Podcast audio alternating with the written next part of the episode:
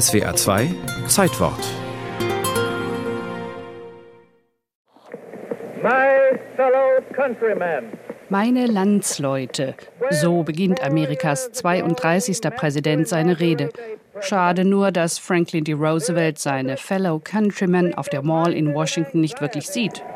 Die Menschen, Hunderttausende, haben sich versteckt unter einem Meer von Regenschirmen. Es ist ein riesiges, undurchdringliches Regenschirmdach, auf das FDR bei seiner zweiten Amtseinführung am 20. Januar 1937 von den Stufen des Kapitols hinunterschauen muss. Es schüttet seit Stunden. Genau das haben viele befürchtet. Bis 1933 hatte die feierliche Amtsübergabe am 4. März stattgefunden.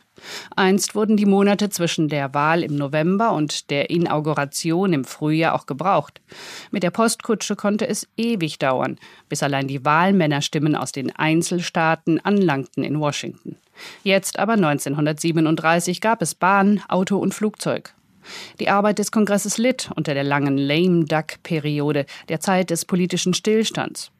Also zog man das Datum vor, Schlechtwettermonat Januar hin oder her, und Roosevelt muss bei Regen und Kälte den Amerikanern versichern, seine Regierung werde den New Deal fortführen, das Programm zur Bekämpfung der Great Depression, der großen Wirtschaftskrise. We will carry on.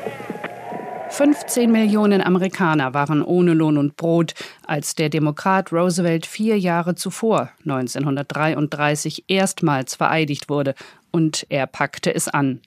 Die umfassendste von zahlreichen Arbeitsbeschaffungsmaßnahmen des Kabinetts Roosevelt, das sogenannte Civilian Conversation Corps, Fast vier Millionen Arbeitslose förderte das CCC in den Jahren bis zum Eintritt der USA in den Zweiten Weltkrieg im Dezember 1941.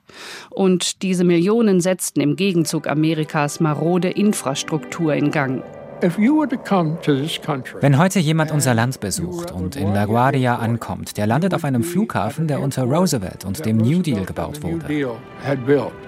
Der Historiker William Leuchtenberg. Wenn man dann weiterfährt durch den Lincoln-Tunnel und westwärts quer durchs Land auf Panoramastraßen wie dem Blue Ridge Parkway oder dem Skyline Drive in Chicago dann in die U-Bahn steigt und schließlich noch weiter nach Westen reist bis zu den großen Staudämmen, all das wurde unter Roosevelt und dem New Deal geschaffen.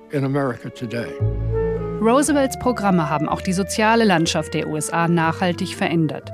Bis zu FDR gab es keine Arbeitslosenunterstützung und keine Sozialversicherung, auch keinen Mindestlohn oder eine Begrenzung der Arbeitszeit. Roosevelt weiß, dass trotz des New Deal noch immer ein Drittel der Amerikaner in Armut lebt, als er 1937 zum zweiten Mal den Amtseid ablegt. Der Fortschritt wird sich nicht daran messen lassen, ob es gelingt, denen noch mehr zu geben, die ohnehin alles haben, sondern ob wir es schaffen, die zu versorgen, die nicht einmal das Allernötigste besitzen. Was FDR 1937 nicht wissen kann, in seiner dritten und schließlich vierten Amtszeit wird er vor einer noch viel größeren Herausforderung stehen. Das Schweigen der Waffen 1945 erlebt Roosevelt nicht mehr mit. Jahrzehntelang hat er vor der Öffentlichkeit verbergen können, dass er seit einer Polioerkrankung nur mit Mühe aufrecht stehen, geschweige denn selbstständig laufen kann.